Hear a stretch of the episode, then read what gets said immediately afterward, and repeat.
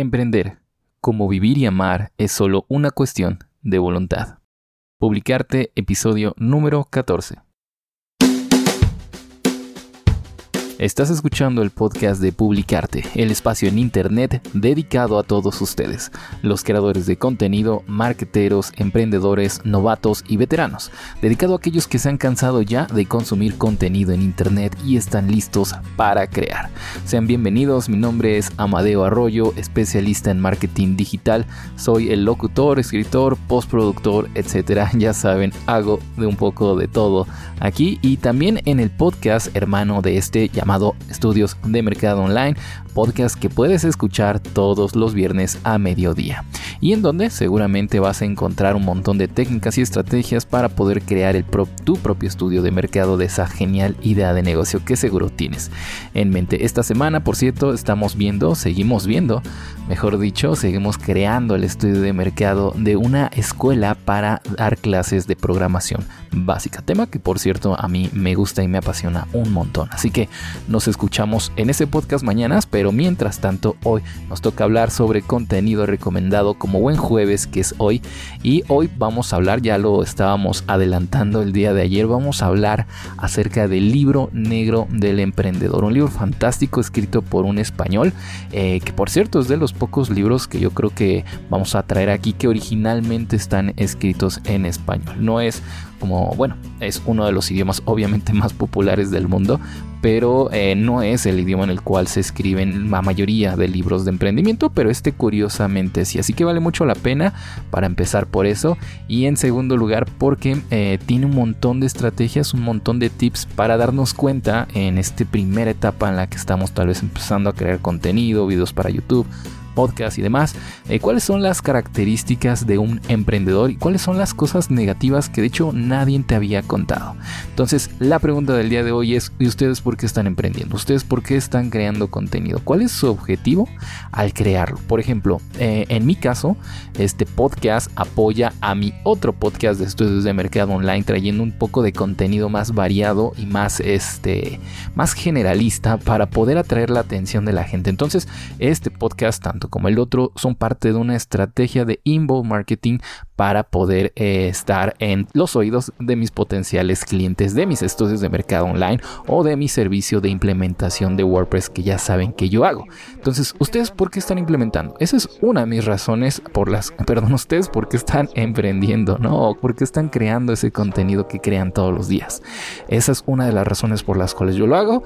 Hay muchas otras más, pero de eso va el capítulo del día de hoy para descubrir esas motivaciones y esas razones de estar aquí y tal vez descubrir que tal vez no tengamos la madera suficiente para ser emprendedores. Así que, sin más, comencemos. Comencemos con esta, eh, con este pequeña review del libro, del libro negro del emprendedor justamente. Este es un libro escrito por Fernando Trías de Bes, un español, eh, publicado en el año 2007. Este libro detalla, en pocas palabras, 14 eh, causas o, como él los llama, factores claves del fracaso de empresas y de emprendimientos en general. Es uno de mis libros favoritos de emprendimiento y yo creo que es un básico que todo el mundo que tenga pensado emprender en algún momento eh, debería de leer. Y atención aquí, déjenme hago un pequeño paréntesis. En muchas ocasiones nosotros como creadores sencillamente nos gusta sentarnos o sentirnos cómodos en nuestra área de confort como creadores, ¿no? Ya sea que tú te dediques a crear, no sé, escribas, que seas buenísimo haciendo el copy de un eh, blog, por ejemplo, que hagas videos, que seas genial editando, que seas ilustrador o que, no sé, hagas inclusive artesanías ya más físicas que se hagan envíos y demás. Pero al final del día, adquirir todas estas habilidades y llamarnos por nuestro nombre real, eh, empresarios, emprendedores y demás, creo que nos ayuda mucho a crecer como, como profesionales, ¿no? Entonces, sin importar que hagas, que te consideres un autónomo, un freelancer, o si ya te estás empezando a llamar a ti mismo emprendedor, que es un buen inicio, eh, pues deberías de leer este libro. Definitivamente es uno de los básicos. Pero bueno, continuamos con esta pequeña review. Eh, entonces, Fernando Trías de Vez habla de 14 causas por las cuales él considera factores claves del fracaso y que luego las divide principalmente en cinco áreas. Son estas cinco son naturaleza de la persona que emprende, los socios, la idea de negocio, la situación familiar y la gestión del crecimiento. En estas cinco áreas es donde él divide estas zonas claves del fracaso. Vamos a hacer una pequeña análisis acerca de cada una de ellas. La primera de ellas, la naturaleza del emprendedor, nos habla del primer factor de fracaso. Emprender con un motivo pero sin una motivación. En esta, en esta parte del libro él nos habla acerca de las interrogantes y descubre el verdadero motivo por el que quieres arrancar un emprendimiento. Eh, habla acerca de que muchas veces los motivos que nos mueven a emprender son, como él dice, lamentables, porque buscan escapar de una situación que nos oprime nos, y son motivos egoístas. Este factor, esta parte del libro es a mi parecer una de las más eh, crueles, por decirles de una forma, más crudas, por decirles de otra, ya que te recuerda y te da una lista de diferentes motivaciones egoístas, como él le llame, motivaciones lamentables para emprender.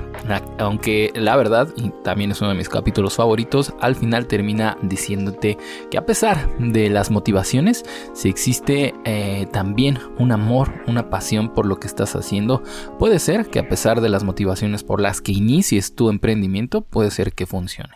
De hecho, él también describe que tiene varias de esas eh, motivaciones lamentables. El segundo factor para el segundo factor de fracaso es no tener el carácter de un emprendedor. Eh, este está aunado al tercero, que es el de no ser un luchador. Y es que en muchas ocasiones vas a tener que tener los nervios de acero, vas a tener que tener suficiente resiliencia, tener la capacidad de sufrir para poder emprender. Estos son los, eh, los tres factores del fracaso de la naturaleza propia del emprendedor. Después el siguiente apartado es acerca de los socios. El factor número 4 nos habla acerca de cómo contratar con socios, contactar, perdón, con socios cuando se puede prescindir de ellos. Y es que pasa en muchas ocasiones que queremos emprender con alguien, que, que queremos tener a la fuerza un socio para poder hacerlo, porque tal vez nos sentamos solo, tal vez no sintamos que somos suficientes y nos hace falta mucho. Pero bueno, eh, obviamente esto depende del caso y cada quien tendrá que tomar las decisiones. En este, en este apartado, en este capítulo, nos habla de todas las cosas que tenemos que tener en cuenta para sí o no escoger a un socio.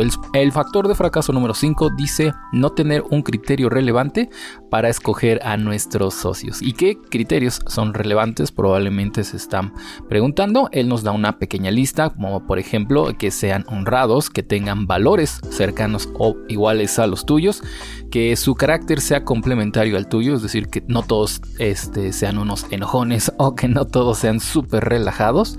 Eh, deben estar alineados con los objetivos de la empresa y que son los tuyos probablemente si tú fuiste el que dio inicio a, esta, a este emprendimiento. ¿no? El factor de fracaso número 6 habla acerca de cómo repartimos los beneficios. ¿no? Y es que hacer los beneficios al 50% y 50% con tus socios eh, no, no, no suele funcionar. Y sobre todo cuando la idea de negocio es tuya, y aquí va un consejo que yo me atrevería a darles en este apartado, eh, cuando tú inicias todo, cuando es principalmente tu, tu emprendimiento y obviamente encuentras por ahí un alma gemela o un alma complementaria en el mundo del emprendimiento, lo mejor que podrías hacer es siempre darte a ti un poco más de porcentaje en cuanto a, la participación, ¿no? Ya no los beneficios como habla este factor, sino más bien en la participación y el actuar del emprendimiento. Es decir, que cuando se toca, eh, cuando toca, mejor dicho, tomar decisiones en el emprendimiento, que seas tú el que tiene la última palabra, aunque suene un poco dictatorio,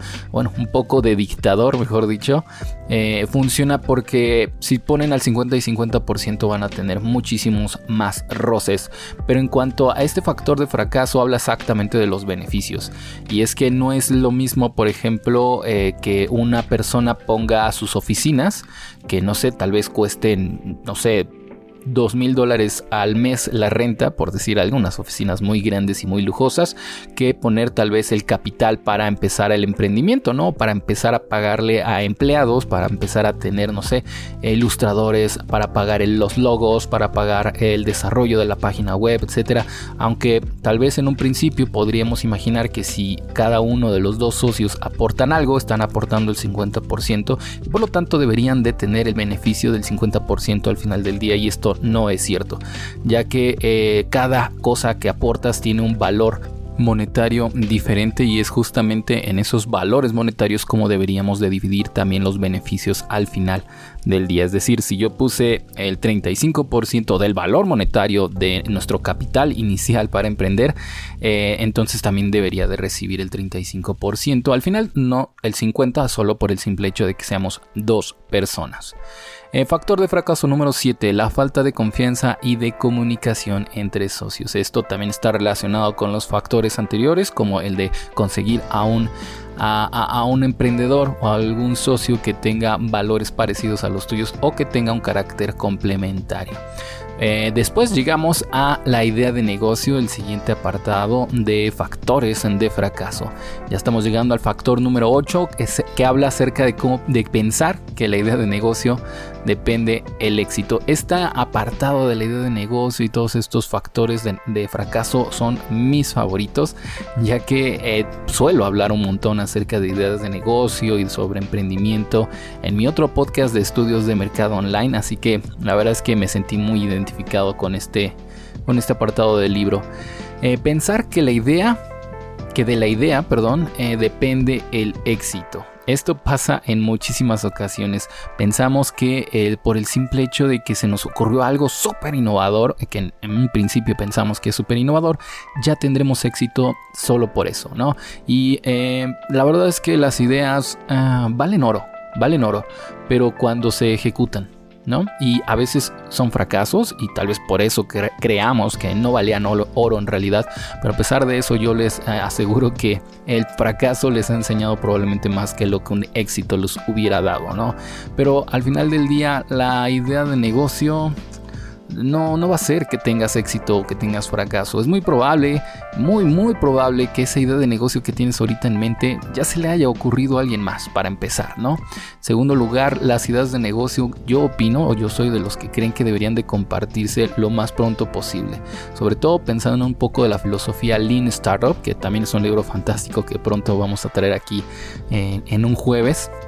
Y este deben de compartirse sobre todo con esa filosofía, ¿no? De que si se comparten y se hacen preguntas acerca de esa idea de negocio, muy pronto descubrirás eh, qué opina tu, sector, ¿no? Si le haces la pregunta justamente a estas personas que posiblemente serían tus compradores, ¿no? Oye, ¿qué opinas de esta idea? ¿Qué opinas de este modelo de negocio? ¿Te gustaría comprarlo? ¿Cuánto pagarías por ello, ¿no? Las ideas de negocio tienen que compartirse porque si no, probablemente se queden en el olvido, se queden ahí en un baúl, se queden escritas en un Word, por ahí en un Excel, donde tenías tal vez tu plan de negocio fantástico. Entonces, compartan sus ideas de negocio primero y en segundo lugar, no crean que solamente por el hecho de tener una idea innovadora, entre comillas, van a tener éxito. Hay mucho trabajo más atrás que hacer para poder lograr eso. Factor de fracaso número 5, estás eh, introduciéndote en un sector que desconoces. También pasa mucho con las ideas, bueno, está muy relacionado con, la, con el factor de fracaso número 8. Y es que en muchas ocasiones pensamos que porque una idea de negocio es original y demás, vale la pena introducirnos a cualquier sector sin importar que lo conozcamos o no. Pasa mucho, por ejemplo, apenas en esta cuarentena eh, salieron un montón de empresarios, emprendedores que tal vez nunca habían tocado un cubrebocas o que tal vez nunca habían pensado siquiera meterse en el mundo de estos desechables y de pronto se pusieron a vender un montón de tipos de, desechables, de, bueno, de cubrebocas, de estas especies de, ¿cómo se llaman? Caretas, sí, sí, sí, se llaman caretas. Bueno, pues eh, sí, es obviamente emprendedores oportunistas que encuentran el nicho y lo tratan de explotar, pero obviamente no tienen esa pasión. Es muy poco probable que alguien que, haya hecho este tipo de cosas solamente por la oportunidad, eh, de verdad dijera, ay, la salud eh, me apasiona o este tipo de productos son lo que siempre quería hacer, ¿no? Sino que solamente lo hacen por la oportunidad y muchos de ellos fracasan justamente o justamente cuando esa demanda alta de los cubrebocas vaya a, a disminuir también su emprendimiento, ¿no? Entonces son sectores que no conocen, sectores que no manejan y pueden eh, ser un factor de fracaso. El factor de fracaso número 10 es escoger un sector que sea poco atractivo. A veces tenemos obviamente una gran pasión por alguna actividad o por algún producto en particular que probablemente no tenga un nicho que no sea tan atractivo ese sector. ¿Cómo podemos? Y esto está genial porque ¿cómo podemos saber que nuestra idea de negocio tiene un sector lo suficientemente grande como para atrevernos, como para llegar a la rentabilidad? Y es algo que hablo todo el tiempo en mi otro podcast, pues tan sencillo como hacer un estudio de mercado. Perdón que me autopromocione, pero es que es la verdad, ¿no? Cómo saber que un sector es lo suficientemente grande como para que valga la pena nuestro emprendimiento y sobre todo en términos de nuestra propia rentabilidad, que como ya saben la rentabilidad es subjetiva y cada quien pone el límite. Pues bueno, hacer un estudio de mercado, tan sencillo como eso. Después tenemos la siguiente área de factores de fracaso que son las situaciones personales slash familiares. El factor de fracaso número 11 habla acerca de cómo hacer depender a tu negocio de tu situación familiar. Tu situación eh, se tiene que adaptar a tu negocio. Intentar diversificar tus fuentes de ingresos. Por ejemplo, en, en, ocasiones que seguramente también pasa mucho allá afuera, cuando tienes un empleo normal y formal común y corriente y además quieres empezar a, emprender. Y está un montón relacionado con el siguiente factor de fracaso que es emprender sin tener en cuenta el impacto en nuestra vida personal tanto profesional como eh, como ya les mencioné en el factor pasado, que tengas un empleo que pueda de pronto exigir mucho de tu tiempo, obviamente tu familia, obviamente tus objetivos personales de ocio inclusive, cómo van a impactar en, en estos en estos esferas de tu vida, a veces no las tenemos en cuenta y es otro factor de fracaso. Puede ser que de pronto tu familia, tu pareja te exijan tal vez más tiempo o tu empleo o tu familia o tus hijos que también puede pasar. Entonces tienes que tener eso en cuenta y en muchas ocasiones vamos a dejar una cosa por la otra. Eh, la siguiente área es la gestión del crecimiento en donde encontramos los últimos dos factores de fracaso descritos por este autor, en el donde el tercero, el treceavo, perdón, es crear modelos de negocio que no generan beneficios rápidamente. Y el número 14 es no saberse retirar a tiempo. Esto ambos están relacionados ya con el manejo empresarial más que, un, más que de un emprendedor en el momento en el que ya estamos trabajando, en el momento en el que ya estamos en teoría generando ingresos, pero que tal vez no sean lo suficientes como para eh, eh, vivir para empezar o para mantenerse eh, a flote la empresa en sí. Porque obviamente cada empresa es un ente vivo, entre comillas. Bueno, no entre comillas, porque la verdad es que necesita obviamente que, generes mínimamente los ingresos fijos de esa empresa para que siga a flote, ¿no? Y con ingresos fijos me refiero a pagar el alquiler, pagarle a tus empleados, pagar inclusive tu sueldo, aunque muchas veces nos olvidamos de eso. Eh, y este, pagar la luz, teléfono, etcétera. Todos esos gastos que genera tu empresa, aunque vendas o no vendas. Luego, obviamente, necesitarás pagar, pues cada vez eh, que tengas que hacer, no sé, un envío o la materia prima para tu producto, etcétera, etcétera. Pero bueno, esos son los factores de fracaso 13 y 14 que están relacionados ya con la gestión del crecimiento. Y no saberse retirar a tiempo probablemente es una también de las eh, bueno, no saber ser un buen perdedor, ¿no? Y esto está relacionado un montón con eh, la palabra fracaso. Y es que tenemos la percepción de que el fracaso es igual a haber perdido nuestro tiempo, a una gran, gran pérdida de dinero, recursos, etc. Y la verdad es que no es cierto, la verdad es que es una ganancia, un cambio. Sí, tal vez ese dinero, tal vez ese, ese tiempo de tu vida, de tus esfuerzos, tu sudor y tus lágrimas, claro que sí, pero por experiencia, que vale muchísimo y es muy difícil de obtener. Así que, en fin amigos, ese es, bueno, no el resumen, pero sí eh, una pequeña review para que sepan más o menos de qué va este libro. Es sin lugar a duda una de mis primeras recomendaciones, lo sabía desde el principio, es un gran, gran libro y la verdad es que no es nada caro. En Amazon México está a 300, no, 275 pesos en este momento o si tienes un Kindle lo puedes comprar por 125 pesos. Una gran, gran compra. No lo van a, no, es, no van a desperdiciar ni uno de esos pesos. De verdad, créanme, vale mucho más la pena la, la experiencia que te vas a llevar a leer este libro que cada uno de los pesos que cuestan. Es lo que yo siempre he dicho acerca de los libros. Así que, en fin, amigos, aquí acabamos este episodio. Muchísimas, muchísimas gracias por sus suscripciones. Si es que les gusta este contenido y quieren escuchar más, me ayudarían un montón tan solo con su suscripción. Así que a donde sea que vayan, en Apple Podcast, Google Podcast, Spotify o inclusive en YouTube o Facebook, suscríbanse al podcast. Se los agradecería un montón. Mañana tocan preguntas de la audiencia, así que ya saben, si tienen alguna duda, alguna pregunta, me la pueden dejar en amadeoarroyo.com diagonal contactar o inclusive aquí en los comentarios. Yo feliz de recibirla. Recuerden que en Estudios de Mercado Online estamos revisando la idea de negocio de crear unos cursos para aprender a programar desde cero. Eso y más mañana a mediodía en el podcast de Estudios de Mercado Online. Mientras tanto, yo me despido. Mi nombre es Amadeo Arroyo. Bye bye.